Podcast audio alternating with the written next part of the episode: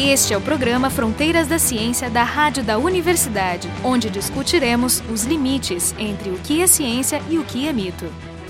Esse é o Fronteiras da Ciência e hoje nós vamos começar com o professor Rubens Tadeu Delgado Duarte, colega da Universidade Federal de Santa Catarina, Departamento de Microbiologia, Imunologia e Parasitologia. O Rubens é um dos principais pesquisadores em extremófilos do país, com uma carreira que eu considero invejável. Egresso da Universidade Estadual de Londrina, que é uma universidade forte e importante naquele estado. Ele foi parar na USP para fazer o seu doutorado com a colega Viviana Pelizar, que é uma das também pioneiras nessa área da astrobiologia. Ela trabalha com micro-organismos os psicrófilos. Tu conseguiu depois fazer um sanduíche com outra pessoa que eu admiro demais, que é o David Gilishinsky, na uhum. Rússia, que é um dos maiores especialistas em, em, microbiota de permafrost, que é um modelo absolutamente essencial para ligar micro-organismos extremófilos com astrobiologia. Depois participou de pelo menos três missões antárticas, absolutamente engajado nessa atividade por todos esses anos. Vou começar assim perguntando um pouco sobre como é que foi essa carreira, para depois a gente entrar um pouco no uhum. teu trabalho. Obrigado pela oportunidade de estar aqui conversando com vocês. Eu entrei no curso de ciências biológicas na UEL. A minha ideia na época, e ainda continua sendo, foi buscar uma carreira que me respondesse perguntas, né? Eu gostaria, sempre quis ser um cientista, partir para a carreira científica, então, dentro disso, desse contexto, eu queria responder por que, que uma célula viva funciona e uma célula com as mesmas estruturas, mas ela está morta, por que, que ela não funciona? O que, que, que distingue isso no contexto da biologia mesmo, né? Pergunta difícil. Perguntas sem resposta, né? Mas, são as boas. dentro da biologia, eu tive contato com o assunto assunto da astrobiologia. Isso me encantou e me fez buscar o doutorado posteriormente, né? Eu vinha fazendo já um trabalho em microbiologia e eu via que existia uma interface da microbiologia com a astrobiologia ou a exobiologia. Então, busquei dentro do Brasil pesquisadores que pudessem me orientar nesse sentido, a oportunidade de trabalhar com a professora Vivian Pelizari, hoje lá no Instituto de Oceanografia da USP.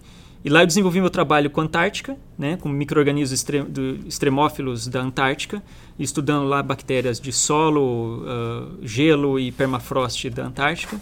E aí eu tive a oportunidade, durante esse uh, doutorado, de fazer um estágio de sanduíche na Rússia, uh, sob orientação do David Gilitinsky, que é, foi né, é um dos papas. Ele faleceu, né? Ele faleceu em, em 2012, é, em fevereiro. Um pouco depois do Spasa, que foi a escola que tu foi um dos coordenadores. Isso, né? exatamente. Inclusive, ele faleceu algumas semanas antes da publicação desse artigo das plantas ele não chegou a ver isso por poucas semanas. Mas tive essa oportunidade, fui trabalhar com ele, aprendi a trabalhar com permafrost. Ele era uma das grandes autoridades no conhecimento da microbiologia de permafrost no mundo todo. Eu fui para lá porque justamente ele tinha o equipamento para fazer coletas de permafrost para a microbiologia. Os geólogos coletam permafrost há muito tempo, mas eh, na coleta se contamina esse permafrost com bactérias da mão dos pesquisadores, do ar, do equipamento, de tudo, do óleo que, que é colocado lá do lubrificante e tudo mais. Então o Gelitinsky tinha esse equipamento de coleta asséptica e eu fui aprender como é que trabalha com esse equipamento e nós fizemos, em janeiro de 2009, uma coleta na Antártica. Tive a oportunidade de trabalhar com ele em Foi campo uma também. expedição dos russos mesmo. Dos russos, a expedição antártica russa. E te virasse no russo. Me virei no russo. Eu, eu tu estudou russo, tá? já, todo mundo faz isso. Eu né? já tinha, já vinha estudando russo por outros motivos, né? Mas coincidentemente tive a oportunidade de trabalhar com o Gilitinsky, então usei o que eu sabia de russo para me virar. Não, sensacional. Aliás, hoje tu dirige um laboratório de ecologia de micro-organismos extremófilos. É esse o nome? Ecologia molecular. ecologia molecular é o nome que a gente dá para a área da ecologia ou a área da, da microbiologia que se usa de moléculas para a identificação dos micro-organismos presentes no ambiente. Hum. Então, ao invés de, ah, como o ecólogo tradicional vai né, na floresta e observa os pássaros, os insetos, as plantas, ele vai catalogando, identificando esses organismos. O microbiologista não é capaz de fazer isso, porque nós não conseguimos identificar um microorganismo no microscópio. Eles tudo parecido. É muito parecido, a informação morfológica não é, é suficiente e mesmo em, em, laboratório, quando a gente cultiva esses microorganismos, ainda assim é bem difícil determinar a espécie deles. Então, a ideia da ecologia molecular é justamente usar o DNA desses micro-organismos, ou seja, a molécula, para fazer a identificação taxonômica. É como se fosse um teste de paternidade é, das bactérias. A gente consegue identificá-las desse jeito. Bom, os ouvintes devem estar se perguntando como assim essa, essa planta que ele reviveu e eu vou usar isso como gancho para o seu uhum. trabalho. O Gilichinski é um especialista em microbiota e, e, outros, enfim, amostras de material vivo no permafrost, que é o solo perenemente congelado da tundra, da toda a região da Sibéria, né? E ele, pouco antes de morrer, conseguiu resgatar frutos de uma planta extinta de 30 mil anos, ou seja, praticamente da época da aurora da humanidade do Homo sapiens atual. E eles conseguiram, ela, fazer ela reviver e botar as flores, e eu creio que, ou seja, é uma façanha notável. Foi uma notícia incrível na época. Ele não viu isso publicado, que azar. Exatamente. Então vamos, vamos falar um pouquinho do que é o permafrost, é, talvez. né? Esse é o gancho, porque exatamente tu és especializado nos micro-organismos de frio. Vivem no extremo de baixas temperaturas, inclusive abaixo de zero graus. Alguns vão perguntar como é possível abaixo de zero graus se a água congela. Uhum. E que tu falasse dos psicrófilos. Então vamos lá. Como é que eles sobrevivem, né? Como é que bactérias conseguem sobreviver e inclusive ocorrer eh, em ambientes extremamente frios, lugares onde a água está congelada? Eles têm várias adaptações. Entre essas a gente pode citar a principal, que são adaptações que impedem o congelamento da água de dentro da célula.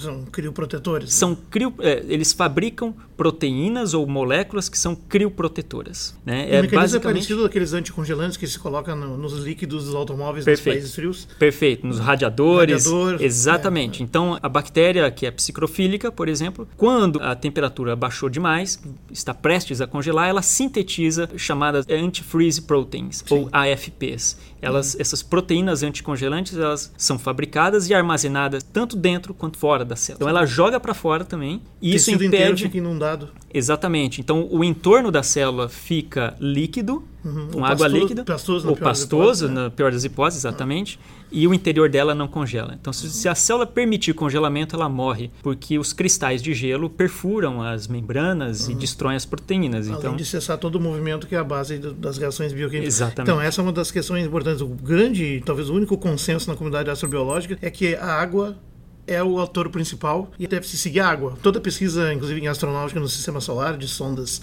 de espaço profundo, que vão a Marte, as luas de Júpiter, de Saturno ou além, estão em busca de água líquida, porque a água tem três estados. Na, no estado gasoso não faz muito sentido, porque não sustenta né, um sistema estruturado. No, no sólido, que é gelo, também, porque não permite os movimentos, ou seja, ele não pode estar vivo, ele pode estar no máximo em suspensão, como essas sementes aí da, uhum. dessa planta que foram revividas depois de 30 mil anos. Parece que ele reviveu bactérias bem mais antigas, inclusive, né? Sim, o permafrost, ele é o solo, na verdade, cuja matriz de água permanece congelada e permanece congelado por dois anos ou mais, uhum. e esse mais significa milhares ou milhões de anos. Então nós temos permafrostes extremamente antigos aqui no, no planeta Terra e tem mais antigos ainda até em outros planetas, como por exemplo em Marte. A ideia é que esse permafrost, então, é um solo que no verão, se a gente imaginar o solo da Sibéria, por exemplo, ou lá da Antártica, no verão a temperatura atmosférica não é quente o suficiente para derreter toda a camada de solo. Então eh, existe uma certa profundidade, uma interface, assim. uma interface que a temperatura atmosférica não consegue influenciar, então ela não esquenta essa camada do solo. Essa camada do solo que não é esquentada, ou seja, ela, a água não derrete, ela permanece congelada, é o que a gente chama de permafrost. Quer dizer que, a, a, digamos, os centímetros finais ali, eles podem derreter ocasionalmente, ter uma certa dinâmica. Sim. Eles não estão bem preservados, mas a partir de uma certa até que profundidade dá para escavar no permafrost? Existem permafrosts que são mais mais rasos e permafrosts mais profundos. Quanto mais quente é a região, mais fundo é o permafrost, porque a região mais quente, vamos pensar o sul da Patagônia ou o norte da Antártica, é uma região muito, mas muito mais quente do que o interior da Antártica. Regiões muito quentes, esse permafrost vai ocorrer ali, por exemplo, na Antártica ele está a 4 metros de profundidade. Os primeiros 4 metros de solo da Antártica é um solo que derrete no verão e congela no inverno. Então certo. ele não é permafrost, a gente dá o nome de camada ativa. Abaixo disso, a temperatura é negativa. E Foi... quanto mais fundo, mais antigo, respeitando a mesma lógica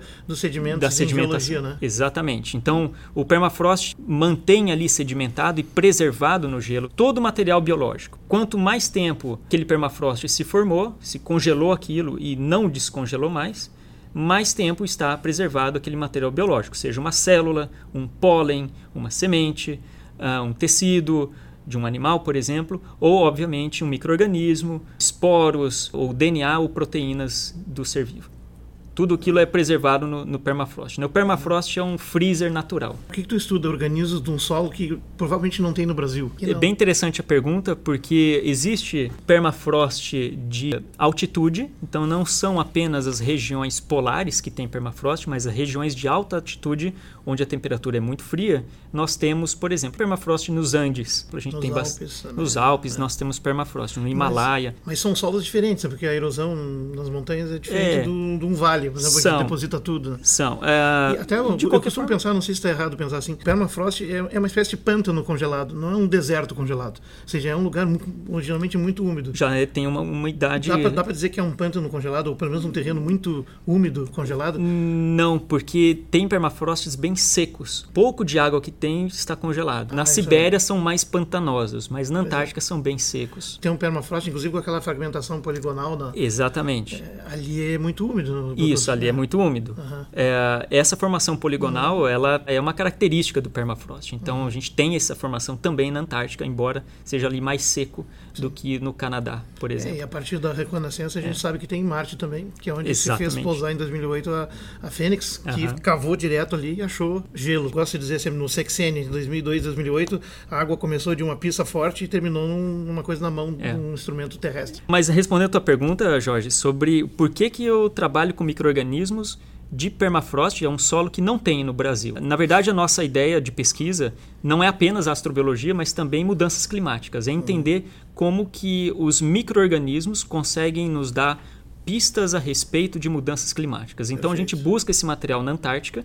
A gente tem lá no laboratório permafrosts congelados entre 2500 a 7.500 anos atrás. Datados. Então, nesse intervalo de tempo, ali por volta de 4.800 anos atrás, a Antártica sofreu uma pequena mudança climática, um aquecimento no meio do Holoceno, onde nós temos aí perfis de, de permafrost e estamos trabalhando com essas bactérias para entender quem são essas bactérias que apareceram no, na mudança climática, quais são as bactérias que foram extintas na mudança climática e isso poder auxiliar os estudos e as projeções de mudança climática hoje. Na tua palestra, tu falou então desse pico de metano que estaria concentrado nesse extrato dos 4.300, 4.500 anos. Já está publicado esse dado? Ou é uma coisa quente ainda? Não, não. é uma informação bem interessante. Especificamente do metano, da parte geoquímica dos permafrosts estão publicados num artigo de 2011, mas a parte microbiológica não. Hum, é, é, uma aluna minha de mestrado, a Candice Boff, entregou essa semana a dissertação de mestrado dela, então, passando a defesa, a gente vai começar a fazer a redação do artigo e a publicação. É, o, a gente fala de organismos extremófilos, são aqueles que vivem fora das nossas confortáveis condições ditas mesófilas, que é entre 0 ou 5 graus Celsius até uns 45, por aí, daí para diante já complica. Mas existem outras classes de extremófilos até mais notáveis, né, como os termófilos, que vivem acima de 45 graus, hipertermófilos, acima de 85 até quantos graus máximo? 113. O ranking está em 113. 113. 113 é acima do ponto de ebulição da água no nível do mar, né? Mas embaixo de uma coluna d'água com pressão aumentada, você pode ter água líquida até muito mais quente do que isso. E ali tem seres vivos, até 113 tu tem organismos que vivem em ambientes extremamente ácidos ou extremamente básicos ou sob pressões uh, extremas em geral, as extremofilias não se dão separadamente, elas vêm combinadas. Hipertermófilas com barófilas ou piezófilas, né? uhum. né? que é a depressão. Tem as alófilas, que vivem em ambiente muito salgado, e tem oligotróficas, xerófilas, enfim. E as resistentes a radiações são as mais notáveis, que aguentam dosagem de até 5 mil vezes a letal para nós humanos. Dessas todas as classes aqui, todas elas são fascinantes, todas têm desafios de interpretação diferentes. Tu acha que, de alguma forma, as psicrófilas se destacam diante dessas na sua importância biológica? Tu vê assim um papel diferenciado para as psicrófilas nisso aí?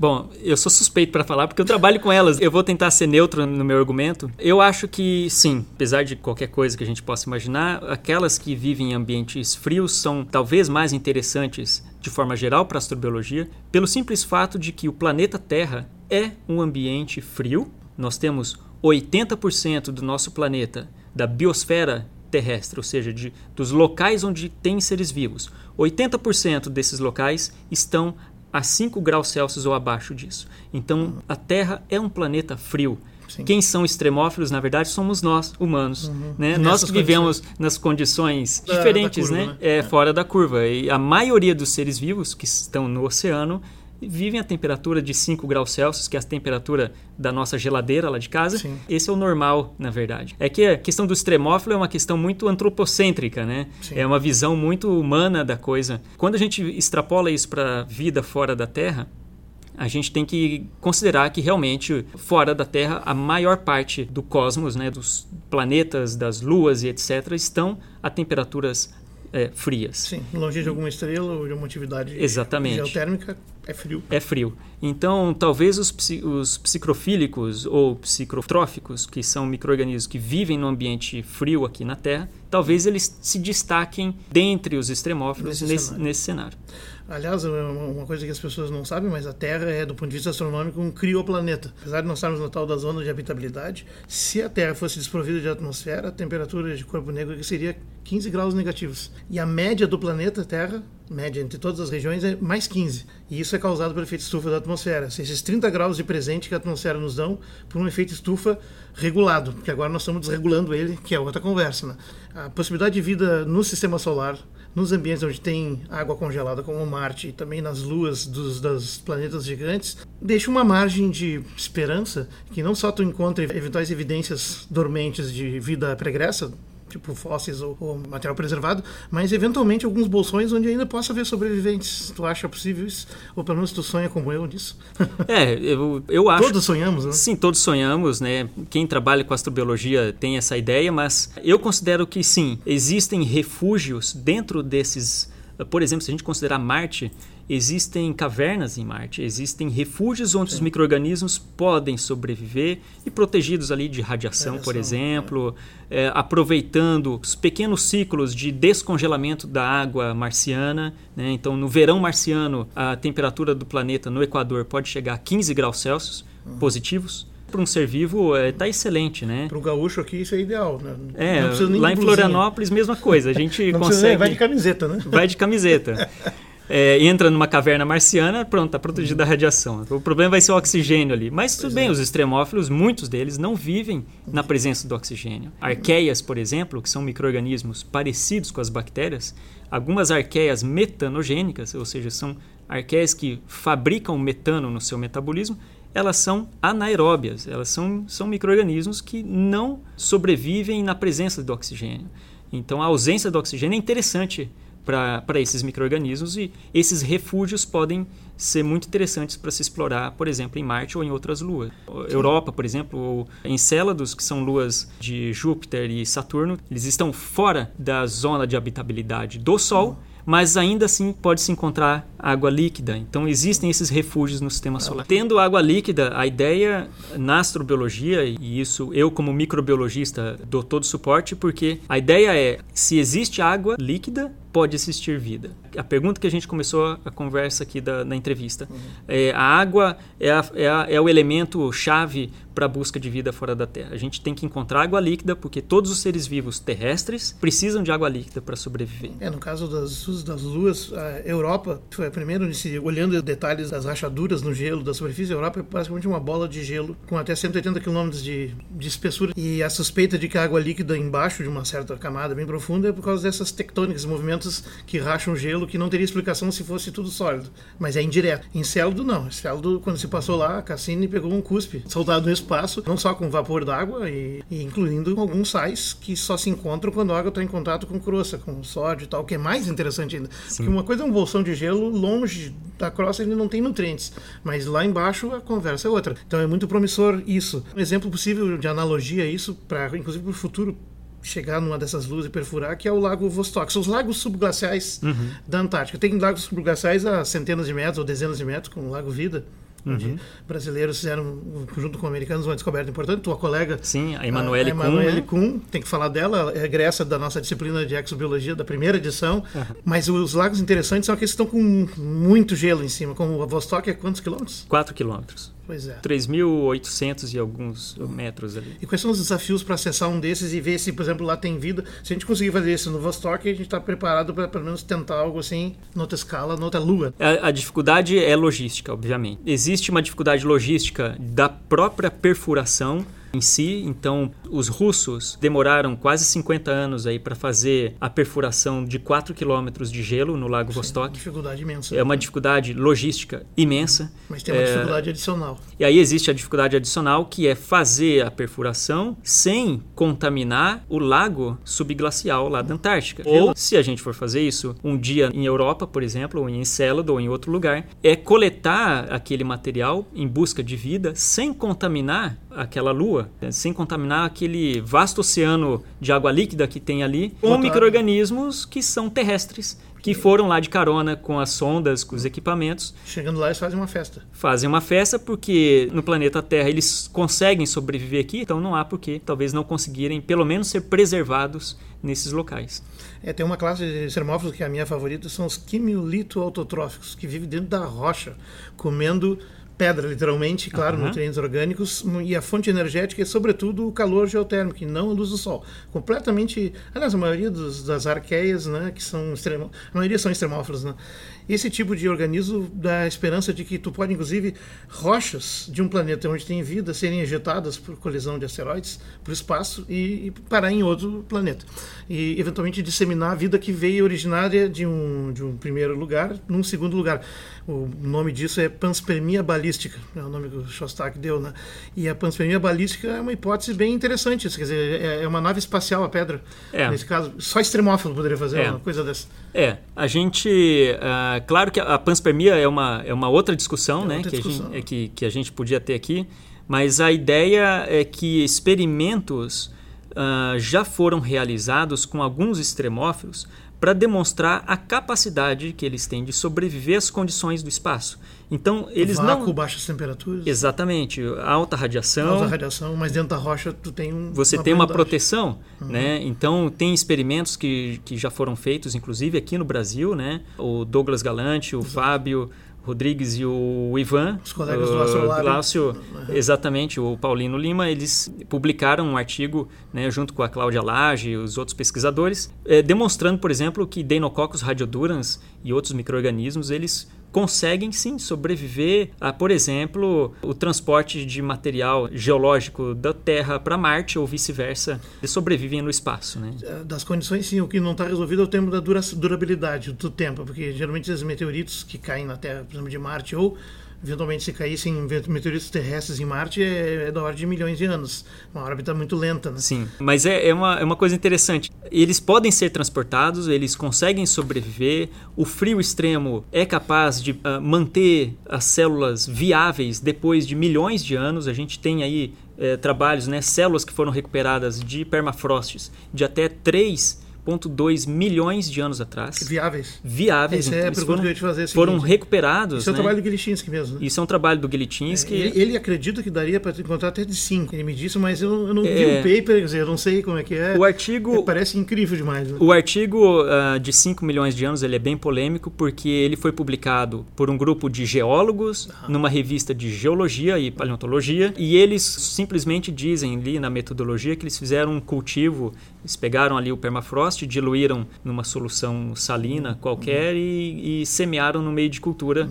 É, então não dá muitas informações e existe aquela preocupação. Será que o que eles cultivaram são micro-organismos autênticos do permafrost de 5 milhões de anos ou são contaminantes? Pois, então é uma grande questão que é até bem- alguém repetir Muito isso interessante. Isso lembra o Parque dos Dinossauros, né? onde se extraiu o material de dentro de um inseto, no Amber. sangue de dinossauro dentro do estômago de um, De um uma- inseto. de um mosquito É. de 65 milhões de anos. Isso aí é inspirado no trabalho de um outro cara que é bem polêmico, que é esse especialista em fósseis de âmbar, né, da Costa Rica. Hum, esqueci o nome dele agora. Ele alega ter conseguido extrair material genético razoavelmente intacto de térmites de até 20 milhões de anos, do âmbar. Isso é bem polêmico, porque não é um consenso. Então aí tem a questão da durabilidade. É uma molécula extremamente estável, o ADN, é, o DNA. Uhum.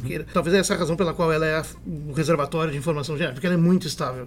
Mas será que ela é estável por tanto tempo? Pois é, existe uma, uma meia-vida, né? O DNA, ele, como qualquer molécula química... Qualquer ele- material, né? É, qualquer material ele vai sofrer oxidações, é, tem radiação, então existe até uma preocupação. O DNA no permafrost ele está congelado há tanto tempo que a dose acumulada de radiação ionizante, por exemplo, pode já alterar e ter destruído. No, né? no mínimo, destruir. Assim, uma É. mutação tem que ter muita sorte para É. uma mutação em sobreviver, né? Sim, então ah, o, o dano acumulado para a célula é tão grande que às vezes ao se recuperar a célula do permafrost ela não cresce em laboratório porque ela acumulou tantos danos e não, é, não tem mais um metabolismo funcionante. Mas a molécula de DNA, sim, ela é bem resistente, muito mais do que o RNA. O RNA não, ele, Ele é ele é, temporário, ele é né? temporário, em questão de alguns minutos você já Sim. perde o, o RNA, mas o DNA ele é bem mais estável. O interessante é que hoje, com a tecnologia que nós temos hoje de sequenciamento de DNA, nós temos a capacidade de, por exemplo, identificar um fragmento de DNA de